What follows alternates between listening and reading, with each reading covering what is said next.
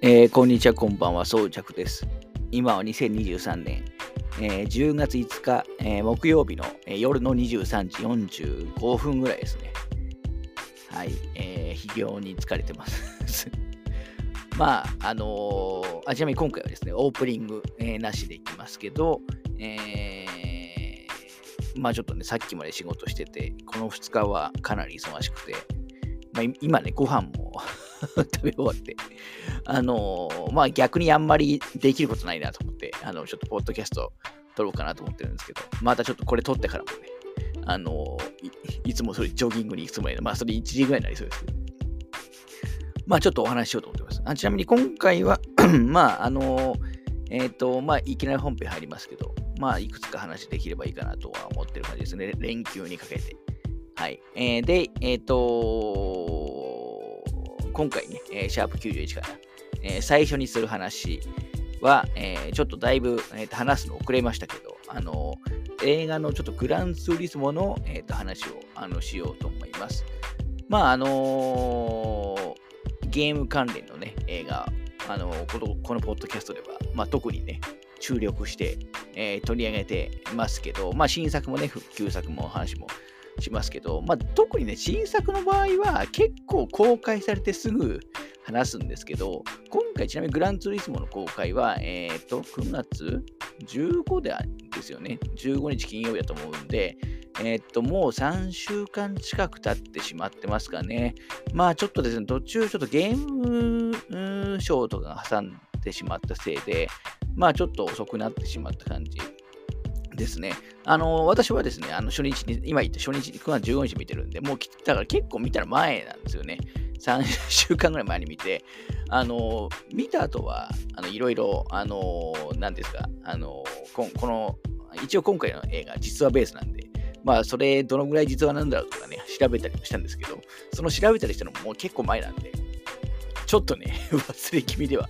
あのー、あるんですけど、あのー、なのでちょっとね、えっ、と、記憶があやふやなところもあのありますので、そこはご了承いただければと思います。まあ、あの、あれですよ、あの、映画の話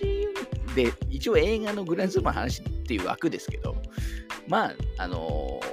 雑談めがメインに なるかもなと思います。他の、あのなんですか、まあ、付随情報だとか、をメインにしようかなと思ってます。まあ映画のね、グランツーリスモのだけのね、感想を知りたい方は、あの、多分他にも挙げてくださいいっぱいいらっしゃると思いますから、あのー、まあちょっとね、いろんな面から、えっ、ー、と、話してい、えー、こうかなと思っている感じですかね。はい。ただ、これだけはちょっと先に言あの言っておきたいんですけど、今回のグランツーリスモの映画はですね、まあ、まあ、むちゃくちゃ評判はまず、えー、大前提としていいです。あのえー、見た人の評判はすごい高いですね。で、あの、グランツーリスモのゲームはですね、やってなくても一切問題があのありません。あのー、はい、まあちょっと後で詳しく話しますけど、まあ、グランツーリスモの、えー、プレイ経験はもう全く、あの、不要なので、別になんかやってたからといって、まあ、別になんかにやりとする要素がもうある。まあ、私ね、やってないんですよ、グランツーリスモあのー、に、そういう感じの映画でもないですよね。だからまあ、とにかく、あの、全くや、あの、必要ないです。あの、グランツイズモの知識、えー、は必要ないですし、別にレースとか、あの、に、あの、カーレースとかに、えー、雑巾が深くなくても、もう全く問題なく楽しみです。むしろこれで興味を、えー、持ってもらうのがいいぐらいの感じのあの内容になってると思いますね。まあ、私もちょっと当日はツイッターにも書いたんですけど、まあ、多分この映画、誰が見ても、あの、えっ、ー、と、面白い。まあ、ちょっとね、細かい部分なんで、ちょっとまあ、僕気にない、気に入らないとこもあるんですけど、そういうとこはちょっと後で話しますけど、まあ、誰が見ても、あの、老若、老若にないんで、誰が見ても、あの、面白い映画になってると思いますし、実際その評判はすごくいいですね。あの、それこそもう本当最近公開された映画、映画てか歴代のゲーム関連、まあゲーム関連ってね、これ言ってもいい、ゲーム関連って言えるのかどうかわかんないですけど、あの、の中でも多分本当トップクラスに、ね、えっ、ー、と、評判がいい、感じかなと思います。はい。なので、えっ、ー、と、できればですね、別にあの見に行ってほしいですね、この映画に関しては。ちょっとまだもう3週間経ってますけど、まあ一応ですね、もうもうだいぶね、もうラージフォーマットとか、まあ私は初日一応 IMAX で見ましたけど、IMAX かみたいなやつ多分なかったと思うんだけどな。ただまあまあ大きいスクリーンとかのね、上あの上映終わってしまってると思いますけど、4D とかまだやってるとこあるのかな？あの 4D の評判もすごくいいので、まあ、もしね、やって、あのまだ見てなかった人は、あのー、まあ見に行って、えー、いいんじゃないかなと思う。あの素晴らしい映画だと思いますね。はい。えー、という前提をちょっと先にね、言っておきます。これからいろいろね、あの脱線 していくと思います。はい。えっ、ー、と、そうですね。えー、まずちょっとグランツ、何の話からしようかな。えー、グランツーリスモシリーズの話しましょうか。あの、まあ、グランツーリスモは、えー、まあ、ソニーさんがね、出してる、ソニー、今、あの現行で言うとソニーインタラクティブエンターテインメントさんが、えー、発売してるゲームで、あの、まあ、旧ソニーコンピューターエンターテインメントですね。で、えっ、ー、と、開発はね、ポリフォニーデジタルさんがもう最初からやってるという感じです。で、まあ、まあ、このポリフォニーデジタルは、まあ、ある意味、えっ、ー、と、ソニーさんの子会社みたいなもんなんで、あの、まあ、基本的には、あの、プラットフォーム的にはプレイステーションオンリーで、あの、遊べるゲームになっているという感じですね。で、あの、1作目、えー、グランドション1作目との1997年の12月24日、クリスマスイブですね。だからなんだって話ではあるんですけど、そこから、まあ、今、あの、現状までずっと続いているあのゲームになります。最新作は、えー、グランドセブン7ですね。去年出て、あの今でもまだ頻繁にね、アップ、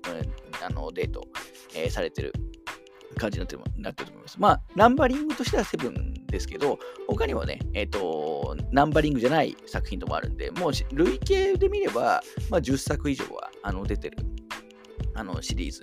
に、えー、なりますかね。で、まあ、グランツリスモの特徴としては、まあ、カーレースというよりは、なんか実、とにかくリアル、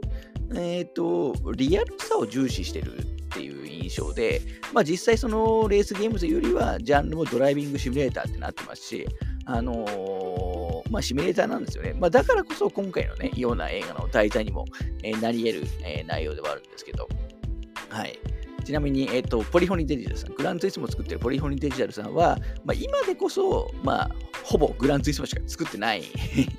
ですけど、あの、プレス2時代にはね、えっ、ー、と、ツーリストトロフィーっていうのバイクのあのゲームを出してましたし、あのプレステ1時代はね、えっ、ー、と、これも多分コアなファンが多いと思われるあの 3D, 3D シューティングのね、オメガブーストとかをあの作っていたりもします。まあ残念ながら今となってはもう本当グランドイスモを作るメーカーになってるという感じですけど、まあもう、今はね、もう一本作る もうもう地獄のように大変ですからね。やっぱりグランツイスモも、その出るスパンが、えー、最初の方は本当早かったんですよね。まあ、大体本当1年、まあ、大体1年、2年、えー、って感じかなと、えー、思うんですけど、それがまあ2年になり、えー、3, 3 年にになり、えー、って感じで、特に6と7に関しては、なんと9年近く空いてます。まあ、間にね、グランツイのスポーツっていうのは、入ってるんですけど、あの、ナンバリングとしては、本当だから間が10年ぐらいで、まあそれも、だからもう結局、だからリアルさを追求してるゲームなんで、まあもう本当制作作るだけでも、もうとんでもない時間かかるんですよね。まあ背景とかもそうですし、車の作り込み自体もそうですし、もうこだわればこだわるほど、もう本当に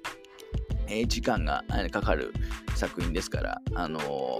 だからまあ、セブン、今回出ましたけど、ちなみにセブンはね、えっ、ー、と、プレステ VR2 にも対応してますから、まあ私もね、ちょっと、あの、グレンセプトのシリーズ、実はまあほぼ、ほぼや、まあほんとちょっと触った時ありますけど、基本やったことないんですよ。あの、まあ理由はいろいろあるんですけど、あの、ただまあちょっとセブンはね、せっかく VR2 持ってるしね、どっかでやろう、あの、映画の前に本当ややろうかなと思ったんですけど、結局ね、まだ手つけられてない、えー、感じではあるんですよね。はい。まあ、あの、本当に、だからソニーさんのゲームで言うと、今、いわゆるその、ソニーインタラクティブエンターテインメントさんって、いわゆるジャ日本のスタジオをジャパン、いわゆるジャパンスタジオを、ね、閉鎖してしまったんですよね。今、あの、ソニーさんのゲームって、まあ、すごい大ヒットタイトルが、まあ、多い、多くて、まあ、例えば、えー、まあ、ここでも何度か話してるノーティードッグさんが作ってる、まあ、えっ、ー、と、アンチャーテッドとかラストオブアスとか、あとサッカーパンチさんが作ってるゴースト・オブ・ツシマーとか、あのインファマスとかね、えっ、ー、と、あと、サンタモニカスタジアム作ってるコットボーシリーズと、えー、とか、あとゲリラーゲーム作ってるホライゾンシリーズとか、まあまあ、あと、あの、来月も出るね、あの、インソムニアックゲームズのスパイダーマンとかシリーズとかね、まあ、あの、ヒットシリーズばっかりなんですよ。あの、ただ一方で、日本のスタジオ、に関しては、まあ、どんどんね、縮小されて、えー、しまっていって、今本当残ってるのが、その、まあ、えっ、ー、と、アストロボットとか作ってるチーム遊びっていうところ、まあ、ちっちゃいスタジオと、あのあと本当このね、ポリ、昔からある、あの、プレステ1時代からあるポリフォニーデジタルさんぐらいしかないんで、だから本当、だからこのグランツーリスモが、あのー、本当にだから数少ない、本当に数少ないというか、もう唯一クラスのあの日本産のソニーさんの、え、IP の生き残りタイトルみたいなあの感じに、え、なってるのが現状なんですよね。まあ、ほんと寂しい限りですけど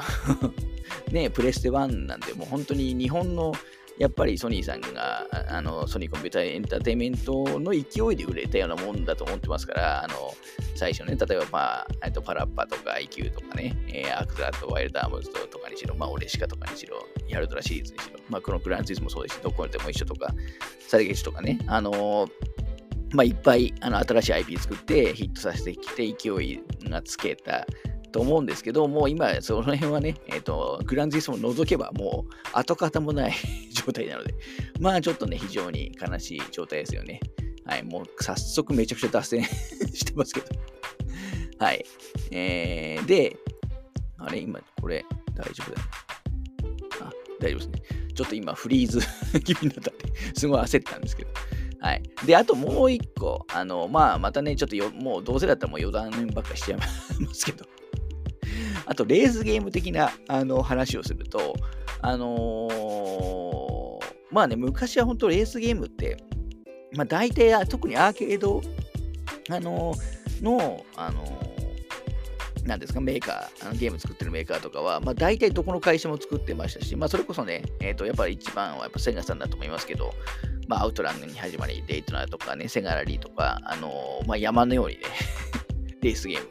えー、作ってましたし、まあ、ナムコさんだとね、リジレサシリーズとか、あのー、あありありますけど、あのー、今やもう、あのレースゲームっていう意味で見ても、国産のゲームって、もうほぼ絶滅状態なんですよね。だから残ってるのも、そういう、そのレース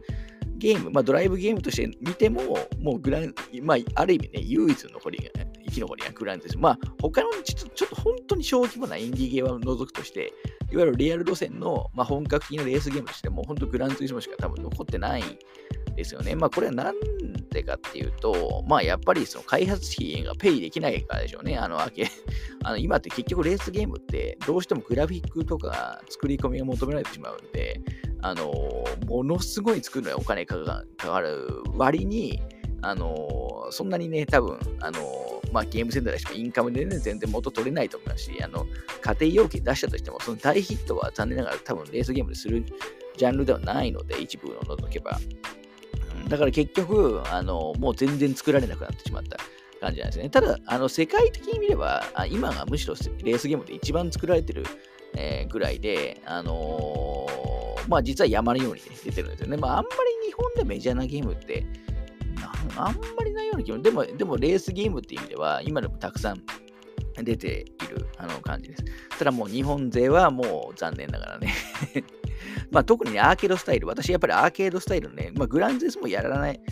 はやってないんですけど、レースゲーム自体は好きなんですよ。いわゆるアーケードあのスタイルのあの気軽にやるようなやつは。あのただ、ああいうのもそのリアルになればなるほど、その例えば、まあ、例えばリジレサとかって、まあ、壁とかにね、結構ぶつかっても 大丈夫じゃないですか。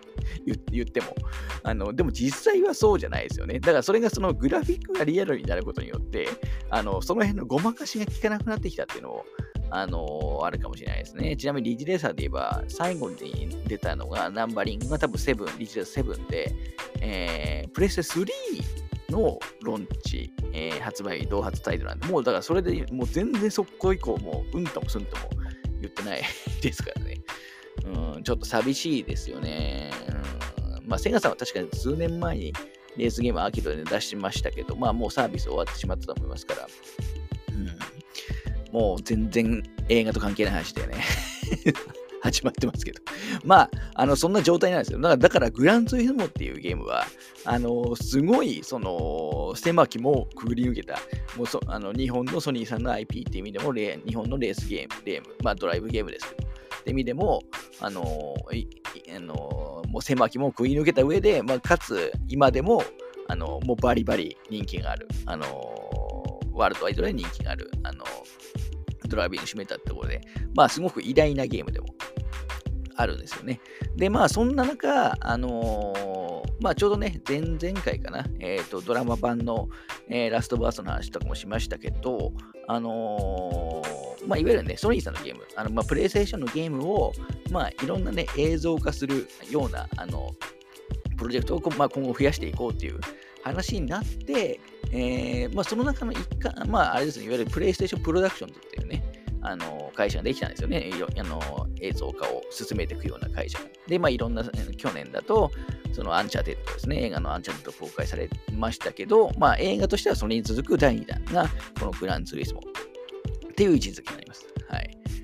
いや、もうここまででも 話疲れた。はい。あの、もうこんな話ですいませんね。あのー、はい。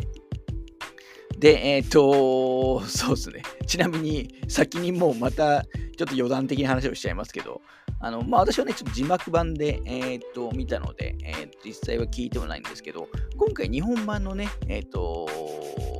テーマソング、えでいいのかな？日本版だよな、これ。ちょっと待ってくださいね。そうですね、吹き替え版のテーマ曲ですね。吹き替え版のテーマ曲は T スクエアのクライマックスっていうね、えー、曲が使われてるんですよ。だからまあ T スクエアといえば、まあ、F1 のね、あのトゥルースがものすごく有名で、まあ、一定以上の、ね、世代だったら、あの必ず聴いたこと、もう誰でも知ってる曲だと,、えー、と思うんですけど、実はグランツーリスモって、その音楽を担当されてるのが、まあ、メインで担当されてるのが、まあ、安藤正宏さんっていう方で、まあ、T スクエアのね、あのメンバーなんですね。まあ、厳密に言うと数年前にだったりは、えー、してしまってるんですけど、で、安藤正宏さんって、その、まあ、ソニーさんの IP のゲーム、まあ、アークザートシリーズ、えー、で、もともとゲームの音楽とかもやるようになって、で、まあ、おそらくアークの流れで、まあ、グランズイスモもね、まあ、もともと当時 T スクエアだったんで、まあ、レースゲームってやっぱりね、相性良さそうじゃないですか。っていうところで多分グランツイスモもあの担当するようになって、まあ、セブンで,、まあのでもあの安藤さんがあの楽曲でずっと提供されてるっていうところではあるんで、あのある意味、今回映画版のね、えっ、ー、と、テーマ曲が T スクエアの曲っていうのは、まあ、すごくある意味、えっ、ー、と、すごくマッチングしてるというか、あのいい、まあ、吹き替え版のね、あのテーマ曲って、もう全然ね、え、ー、と、相性が悪かったり 何の脈絡もないね、ものが使われたりしあのしたりしますけど、あのそういう意味ではすごくあのいいチョイスだと思いましたね。まあ残念なのは今、まあ今はね、数年前その安藤さん脱退しちゃったんで、あの今、今の T スクエアにちょっといない、いないんで、まあこの曲自体には関わってはいないんですけどね。あの、去年のね、ソニック2、ソニックの映画の、ね、第2弾のあの日本語吹き替え主題歌も、まあ、ドリカムのね、曲でソニック1のあのグリーンヒルゾーンのね、BGM のアレンジの歌がだだったりしましたけど、あれもだから本当に吹き替え版の方がむしろね、主題歌っぽくて良かったですし、まあそういうのも増えてますよ。これちゃんとリスペクトがある、ゲームに対してのリスペクトがある吹き替え版の主題歌、まあ本当本編の主題歌にしてもいいんじゃないかっていうね、えー、ぐらいのあの感じのマッチングのやつが増えてるかなと思いますね。はい。もうこの辺も全然関係ない付加情報。まあ関係なくはないですけどですね。はい。ちょっと一旦話疲れたので、ちょっと一旦切って、えー、映画の、ね、話をちょっとしていこうと思います。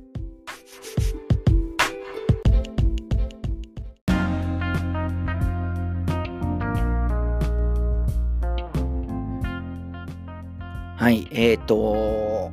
じゃあちょっとですね、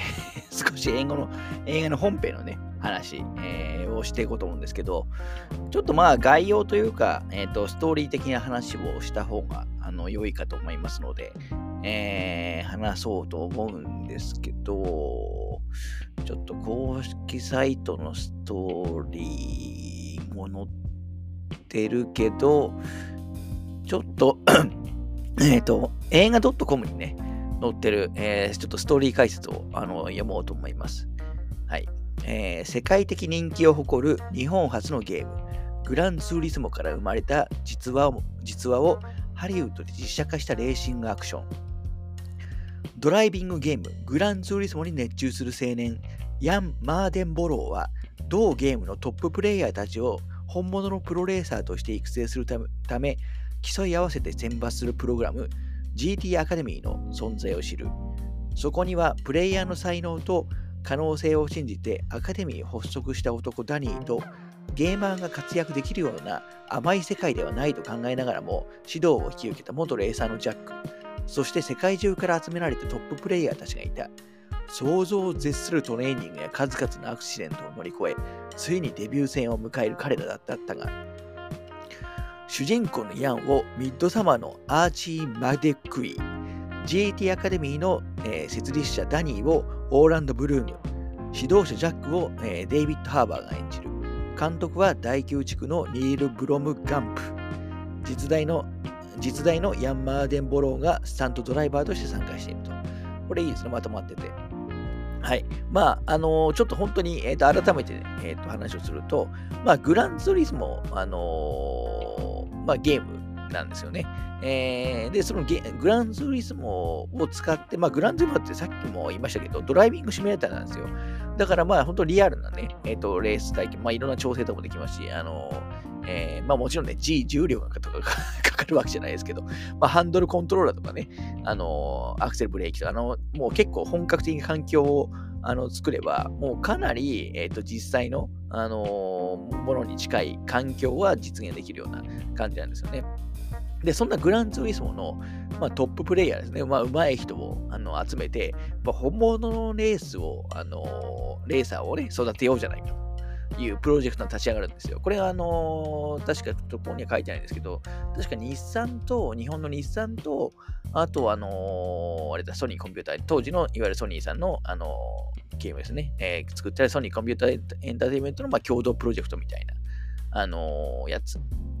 です。えー、で、これ実際に、あの GT アカこれが GT アカデミーって言われてるんですけど、あの実際に、あのある、今もあんのかな、これ。ちょっと、現状どう、あ、今はないですね。2016年まで実施された、2008年に始まって、2016年までに、えー、実施された、まあ、プロジェクトだったんですね。で、これは実際ありましたと。で、その中に、えー、その GT アカデミーに、えー、入ったあの人間の一人に、まあ、あのここのね、映画の主人公であるあのヤンマーデンボローっていう、あの人があのいたんですけど、まあ、その人の、あのまあ、あの、まあ、実話ベースの話えー、まあ、成長物語というか、まあ、どうやって、えーとまあ、のし上がる、のし上がるっていう ちょっと変かもしれないですけど、どうやってその人が成功していくかっていう、まあ、話がメインです。まあ、なり、なり上がり物でも言っていいのいいのかな。あのももともとね、この、えーと、ヤンマーデモロは、まあ、あの少な少なくとも劇中だと、まあ、あんまりね、まあ、いわゆるくすぶり系の青年ですよ。まあ、ゲームばっかやっててみたいなね、えっ、ー、と、父親から、まあ、小さい劇中でも言われてますけど、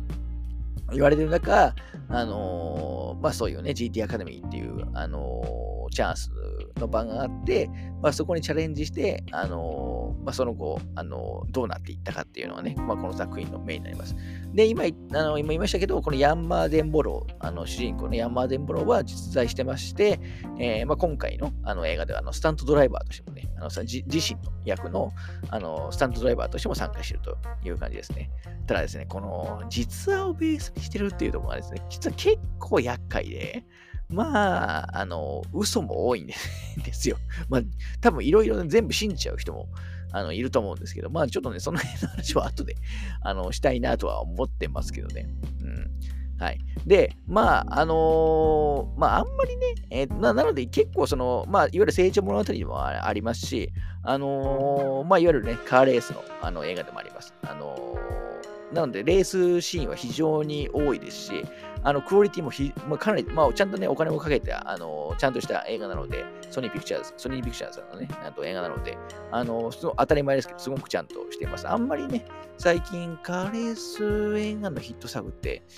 最近なんかありましたかね、ワールドワイド的な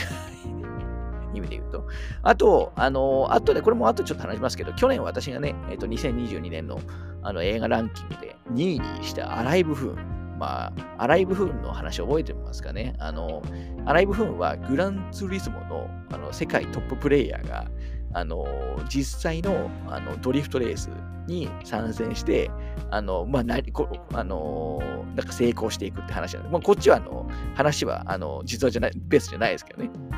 はい。で、まあ、これも、こっちの映画もね、まあ、あのー、まあ、去年私は2位にするほど素晴らしくて、まあ、ぜひ見てほしくて、まあ、ちょっと後でこの辺との、あのー、ルイージ映画とのね、えっ、ー、と、話も、あの、比較とかもしようと思ってるんですけど、まあ、あの、だから結構流れは似てるんですよね。結局、プロゲレあのゲームの、レースゲーの上手い人が、あの実際のレースにチャレンジするっていう。はい。あの、で、実際これは、あの、現実の世界でも、あの、プロ、いわゆるその、うまい、グランツイスモのうまい人が、あの、成功するしてる人が、あのレーサーとなって成功してる人って実は結構いて、まあ、ライブの時もちょっと去年話しましたけど、あの、なので全然その夢物語では、まあ本当ごく一部の話人ではありますけど、でも夢物語ではないっていうですよね。まあ他のそのゲームジャンルだと、まあプロだからって、実際その世界で、例えば格闘ゲームのプロだからって言って、まあ格闘がプロっていうわけじゃないです。ただまあレースは、まあ、特にグランツースモに関してはシミュレーター色が強いから、あのやっぱりね、えっ、ー、と、移行、あの、しやすいというか、あのしかも、まあ、当たり前ですけど、あのレース、本格、まあ、このグランツリスモはね、結構本格的な、あのレース、あの本場のね、レースシーンとかいっぱい出ていますけど、あのいわゆるこういうふうな、あのレーサーって、子供の頃って練習する手段なんて普通の人ないじゃないですか。だからやっぱりそういう意味だと、やっぱゲーム、こういうゲームってすごくでかいんですよね。はい。まあ、またちょっと話がずれてきそうなんで、ちょっと戻りますけど。はい。なので、まあ、あの、すごく映像も、あの、お金もちゃんとかかってるあの映画で、えっ、ー、と、制作費は、えー、60ミリオンダラーだから、あのー、みたいです。はい。えー、つまり6000、えー、万ドル。日本。うんレアル。あそうですね。うん。っていう感じなんですよ。まあ、6まあ、なんでちゃんとお金がかかって作ってるゲームなんで、レースシーンとかの迫力がかなりすごいです。まあ、あの後半の方ではね、ルーマンとかのあのル24時間レースでおなじみのあのルーマンにね、えー、参加したりもするんで、はい。まあ、その辺もね、見どころではあるんですけど。はい。で、えっ、ー、とまあ、内容的にはね、えー、まあ、この手のジャンルのあの映画だと、まあ、本当あのー、結構ありきたりといえばありきたりです。あの、全体的なストーリーラインは。やっぱ、そのグランツーリスモきっかけっていうのはやっぱ結構ね、特殊な部分であります、あるんですけど、そこの部分って本当に、だから冒頭のところぐらいなんですよね。うん、ただ、あと、その、ちょっと特殊なところとしては、まあ、グランツーリスモ日本のゲームっていう、えー、ところがあったりして、まあ結構ね、やっぱこの映画自体がね、日本リスペクトもあって、あの、日本に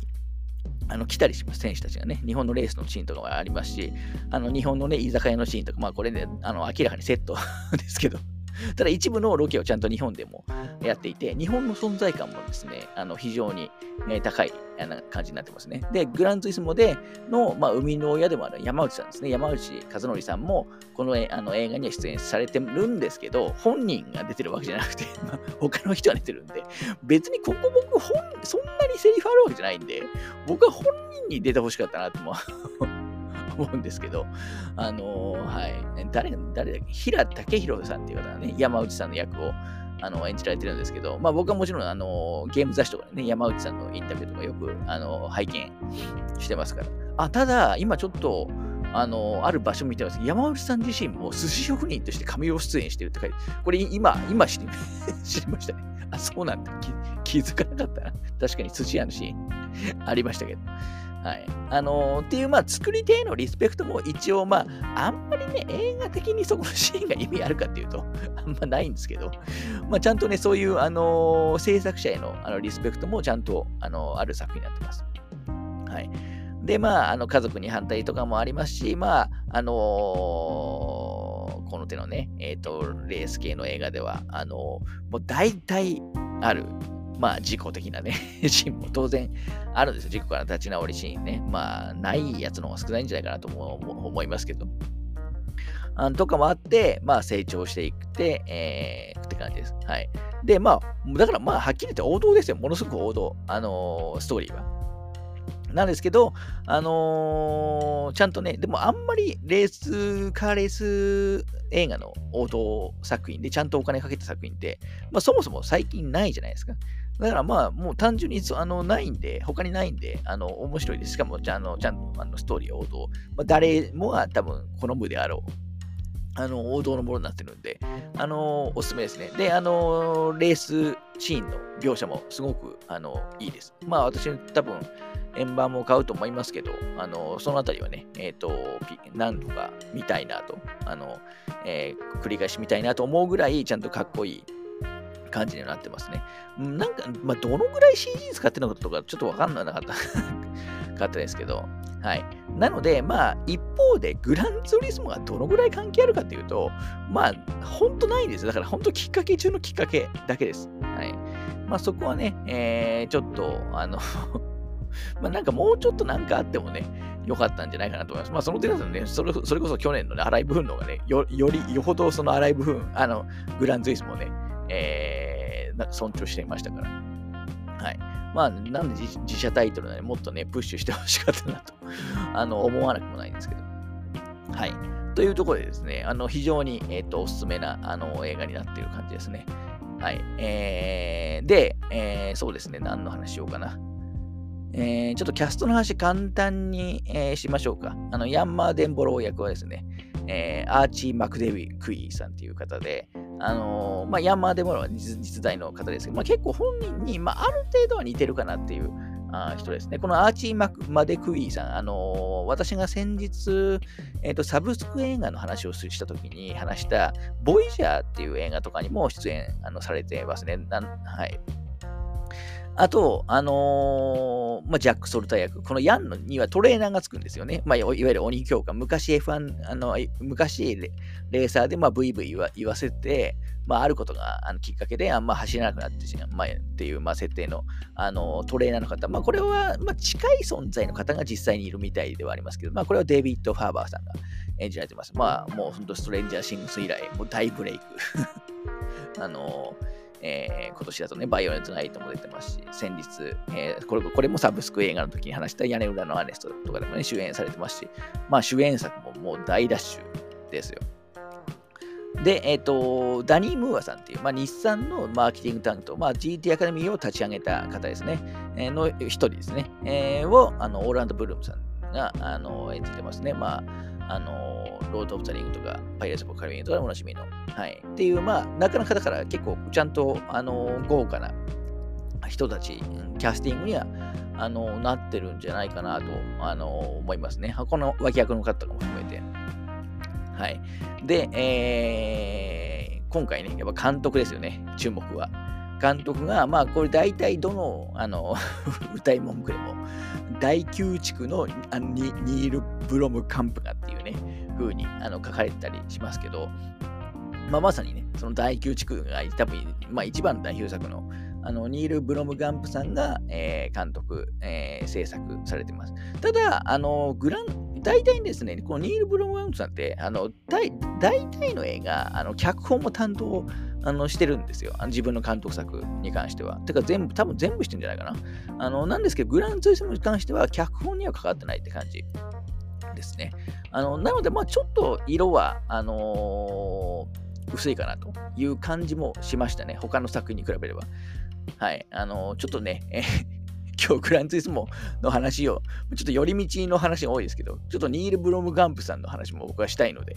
えー、すると、まあ、あのー、長編映画のね、えー、と監督デビュー作としては、その2009年に、えー、公開された、まあ、第9地区ですよね。まあ、その、えっと、まあ、なん、まあ、ほんとシンプルに描くと、まあ、エイリアンとの、まあ、共存みたいのを描く感じですよね。まあ、基本やっぱりこのブロムガンプさんって、まあ、SF、あのー、がテーマのものが非常に多いんですよね。まあ、なんか、なんつうか、日常に SF 要素が、えっ、と、入り込んでくるみたいなね、えー、作品が、あの多いんじゃないかと。まあ、第9地区もね、あのデビュー作の第9地区もそんな作だと。まあ、これはもう本当いろんな賞をえー、取ってますし、あのアカデミー賞関連でもい確かいくつかね、えー、受賞してると思いまし、私もすごく好きな映画です。で、その次が2013年のあのエリジウムですよね。あのー、なんか荒廃した地球と、なんかスペースコロニーが舞台の、なんかもうこれは本当にもうガチガチの、あの、未来 SF みたいな感じでしたけど、私このエディシュに関しては、何回見ても途中で寝てしまうんで、実は最後まで見たことないですよ。これだけは、これだけじゃないですけど、これはあんまり僕の好みに多分合わない感じではあるんですね。まあこれ多分一番お金かかってると思いますね。あの制作1億1500万ドルなんで、えー、多分、あの、ブロムガウンさんの中では多分一番お金かかってるんじゃないですかね。はい。で、その次が2015年のチャッピーですよね。えー、まあ、AI 搭載型のロボットが、あの出てきたりするあの作品で、まあ、これちなみに僕、まあ、今日話すにあたってってわけじゃないんですけど、つい最近あの見返しましたけど、まあほん、めちゃくちゃ面白いですね。えー、ぜひ、あの、もうブロムカンプさん初心者は、まあ、まずね、チャッピーか耐久地区を僕は見てほしいなとは思うんですけど、はい、今見てもやっぱアイディアも素晴らしいですし、その AI ロボットのね、えー、造形とかも含めて、あのー、素晴らしい作品かなと。まあ、これもヒットしたと言っても、えー、いいんじゃないかなと思いますね。多分今、サブスク、いろんいくつかのね、サブスクで、えー、見やすくなってるんじゃないかと思います。はい。ちなみに今言ったね、大宮地区エリジウム・チャッピーは、あの監督だけじゃなくて、脚本もね、えー、関わってる感じです。で、一番の金作、えー、が、えー、日本だと去年ですかね、え、公開された、あの、デモニックっていうね、これ多分誰も話さないんじゃないかなと思う。デモニックって作品なんですよね。これが、まあ、超低予算映画なんですよ。あの、いくらとかあったかなまあ あの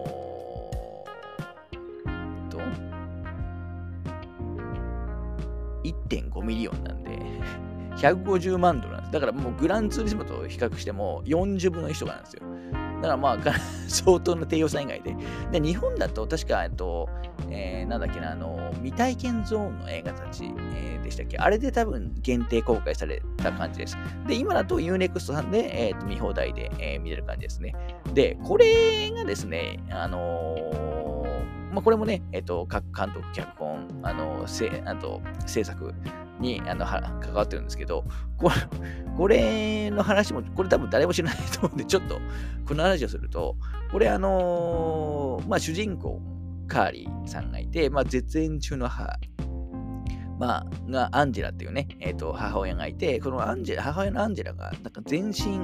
えー、麻痺で、なんか昏睡状態なんですよね。で、その母親は昔、えー、老人ホームを放火して大量殺人を犯して、えー、たりして、まあ、あの、すごく罪を負ってるわけですよ。で、えー、実は、で、そこ、それでなんか母がね、えっ、ー、と、そんな状況なんで、まあ、医療施設でね、保護されてるんですけど、なぜかそこに、その、行って、えー、母の意識へつながる、なんか仮想空間に入って、何か母を呼び戻してほしいみたいな、えお願いをこの主人公のカーリンがね、されるんですよ。で、この母の意識の中に入るんですけど、まあこれがなんかあの、なんていうの、まあ今で、まあ、メタバメタバース的なものではあるんですけど、この母親の意識空間が、なんかすごいゲーム的に描かれてるというか、えー、それこそなんかプレステ2ぐらいの感じの、あの、まあ、グラフィックというか、えー、だったり、あとそのカメラワークとかがね、なんか昔の初期のラジコン操作のバイオハザードっぽいあの感じだったりして、まあ、ゲーム的なその描かれ方をしていて、あもしかして、えー、ブロムカームさんゲーム好きなのかなと思わなくもない設定で、まあ、その設定自体はね、面白かったんですけど、せっかくそんな設定なのに、えー、この映画すごいつま、その、その設定全然生きてないし、結局、あのー、ちょっとね、ホラー、あの、モンスターホラーみたいな風になってくんで、あのー、結構そこ重要な要素っぽくて、あの、なんか全然そのうまくまとまってない感じだったのがすごい残念だったんですよね。まあ、おそらくそのお金が全然なかったんで、まあ、できることもすごい限られたんじゃないかなと思いますけど、まあ、なんで、ちょっとね、えっ、ー、と、あの、ブロブガンプさんの中では、まあ、圧倒的低予算映画、他の映画の、ね、40分の1とか50分の1以下で作られてるようなあの映画なんで、圧倒的低予算映画なんですけど、あの、まあ、こういう作品も作るんだっていうのを、あの、のは結構面白いところでは、あとしかもちょ、まあ、今ちょちょっとゲームっぽさもあるので、あのちょっとね、紹介したいなと思ったので、ちょっと話しましたけど、はい、ただ面白くはないと思います。はい。っていうのを、あの、だからその、で、このチャッピーのえー、これが2年前の公開なんですけど、あの海外では。の次がこのいきなりそのまたビッグバジェットのね、グランツイスマだったんですよね。なので今までどちらかというと、あのまあ SF 好きというか、まあマニアック、そう、まあ特に1作前の、その今言ったその、えっ、ー、と、なんだっけ、じゃあの デモリックなんかは、まあ、超マニアックなタイトルなんですよ。そこからいきなり、あの大衆向けの対策を任せられるで、しかも、あの成功に導いてるわけで、これやっぱすごいと思いましたね。だからまあ、まあ、脚本には参加しないんで まその辺が逆に功を奏したのかなと思いましたけど、だから今後はおそらもしかしたら、あのー、なんですか、まあ、グランツーズもきっかけで、今後はそういうその、えー、大衆向けの big budget タイトルも、あのー、やるようになるんじゃないかなっていう気がしますね。だからほん結構久しぶりなんですよね。チャッピーが2015年なんで、まあ、デモニック今言ったようにすごく小規模作品ですから。はい。えー、っていうとノートかもちょっと話したかった話しましたけど、はい。まあ私、このブロムカンプさんはまあ好きですとね、ちょっと一言言いたいという感じではありますね。はい。ちょっとまたそこそこ話してるちょっと切ります。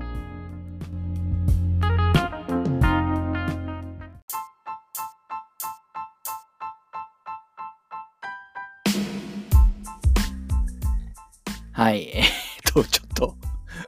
うん、30分で終わるかなと思ったんですけど、もう40分話しましたね。まあ、あの、横道、脱線話が非常に多いですけど。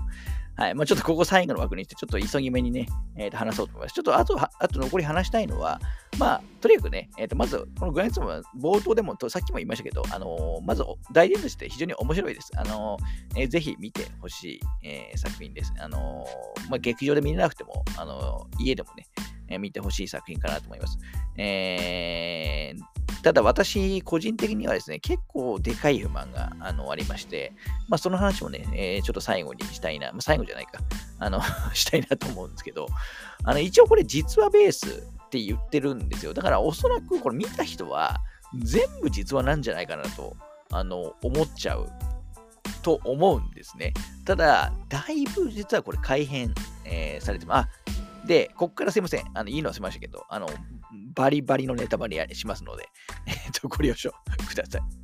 はい。えー、なんですけど、あのー、実話をアレンジしすぎてる部分が実は結構あるんですよね。あのー、まず重要な部分としては、まあいろいろあるんですけど、あのー、この映画の中だと、このヤン・マーテン・ボローさん、もういかにも GT アカデミーのあの、立ち上げ地の生徒、まあ、一期生みたいな描かれ方だったね。確かしてるじゃないですか。あの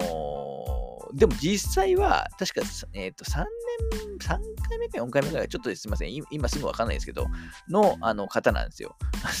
だから、あの、もうそこがまず嘘なんですよね。これ、一期生と、あのー、そうじゃないかって、結構大きな違いだと思いません？うん、だからそこをちょっとね、あの、やっぱりどうしても映画的にね、えっ、ー、と、盛り上げるために、えっ、ー、と、変えてますし、あと僕すごい気になったのは、あのー、まあ、このヤンマーデンボローさんが、その、なんですか、まずレーサーデビューの前に、まあ、要するにゲームとしてやってるグランツイスモですね。えー、グランツイスモって、ちなみにヤンマーデンボローさんは2016年デビューでやん？違うよな。えっ、と、何歳だっけな。えー、っと、えー、あ GT アカデミーの、えー、と育成育成選手選考大会に参加したのは2011年なんですよ。まあ、つまり、えー、ともう12年ぐらい前ですね。えー、なんですけど、当時、えっ、ー、とこの、この映画だと、えー、映画内に出てくるグランツイスモゲームって、確か最新作ですよね、見た感じ。だからもうなんかおかしいんですよ、そこが。本当はこの時代って、まあ、プレス3のぐらいの時代、えー、だなはずなんで、しかも練習したのっていう意味だともっと前の、あの、感じだと思うんで、あのシリーズ作としてはだいぶ前の話なんですよ。なんですけど、やっぱりどうしてもプロモーション的に最新作を使いたいってなったんでしょうね。えー、なったせいか、多分セブンかな？が使われてるっ、えー、ぽかったので、僕はそこがですね、だいぶ気になっちゃったんですよね。うん、だから時代背景とかがもうめちゃくちゃなんですよ。その、えー、まあ、さっきさっき言ったようにヤンマーでも一期生じゃないですし、まあ、当時やってた作品は、まあ、グランドスモなん、ちょっとナンバリングだから5ぐらい、まあ、ですか、ちょっと4と4とかそのぐらいのはずなんですよ。そこは僕はごまかさなくてもよかったとも思うんですけどね。まあ逆に逆に言うとグランドリスモのゲームが出てくるのって最初しかないからもうしょうがなかったのかもしれないですけど、でも個人的には結構ここがだいぶ気になっちゃったんですよね、やっぱり。あのどうしてもその実は、実はって名乗ってなきゃ全然いいんですよ。うん。で、えっ、と、一番気になったところを言うと、そのあの、えっ、と、まあ、この映画ね、えー、途中でね、まあ、事故起こるじゃないですか。あのえー、なんですか、さ坂道みたいなところ、か立て替え、ちょっとあんまり僕、あの レース詳しいわけじゃないんで、あの用語とかわかんないですけど、まあ、派手にね、え空中に浮いて回転して、えー、観客席に突っ込むっていうね、まあ、大事故が起こって、まあ、その大事故の乗り越えて、えー、このマーテン・ボローが、あのー、まあ、ルーマンでね、参加して、えー、3位でしたっけの取るみたいな流れのところが、まあ、クライマックスですよね。えー、なんですけど、これも実はだいぶ 嘘、嘘なんですよね。あのー、嘘なんですけど、この事故、まずこの事故に関しては、あのー、もしかしたら、あのー、ストーリーを盛り盛り上げるための脚色だと思ってる方もいると思うんですけど、この事故はですね、マジで起こってる事故です。で、えっ、と、映画の中だと、あのその事故に巻き込まれて、まあ、本人はね、まあ、怪我で済む、怪我で済むんだっていうのもあれですけど、あの済みましたけど、あの観客の方がね、えーと、亡くなってるんですよね、あの映画内では。で、これ映画内だけじゃなくて、実際の事故でも、えー、観客の方がね、確か1人、えーと、亡くなってるはずなんですよ。だからこれは本当にあった事故で、多分動画とか検索すれば、えー、出てくるんじゃないかなという気はしますけど。で、映画だと、あのまあ、それをね、そんなものを乗り越えて、まあ、ルーマンに参加して、好成績を収めるっていう流れなんですけど、これがですね、実は本来は違うんですね。事故が後なんですよね。うん、だから だから先に本当はルマンでもう成績を収めてるんですよ。あのいい成績を。その後事故なんですよ。実際の流れは。これって、ダメじゃないかと思わないですかね。うんしかも、これ、さっきも言いましたけど、実際に人が死んでるんですよ。その、なんで、その死んでることをきっかけに、映画だと、その、なんですかね、えっ、ー、と、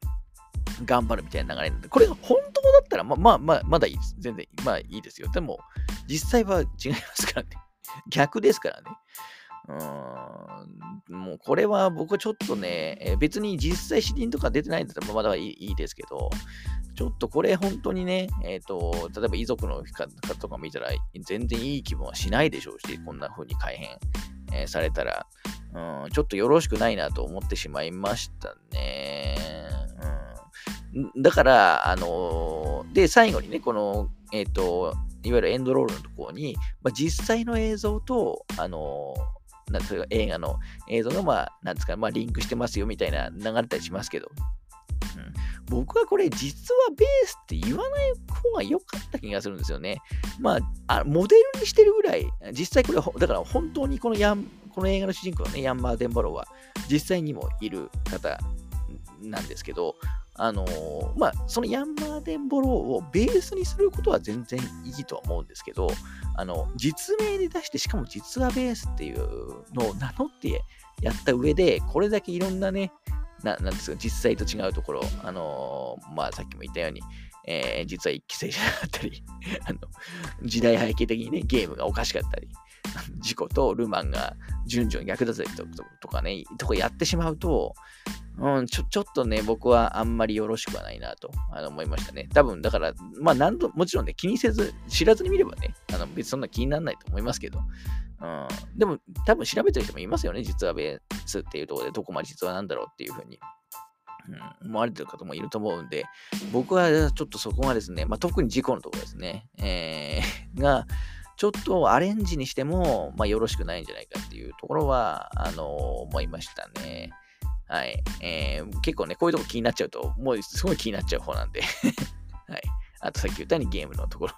もそうですけど。はい。まあ、とはいえ、あのー、そういうのね、まあ、知らない方がいい話だったかもしれないですね、今のは。うん。まあ、実際そうなんですと。いうところですね。まあ、ちょっともしかしたらなんか細かい部分、えっ、ー、と、3週間前にね、見たりした状態の方なんで、えー、コマ配分違うかもしれないですけど、まずご了承ください。まあ多分大体は合ってると思いますけどね。はい。で、ああと、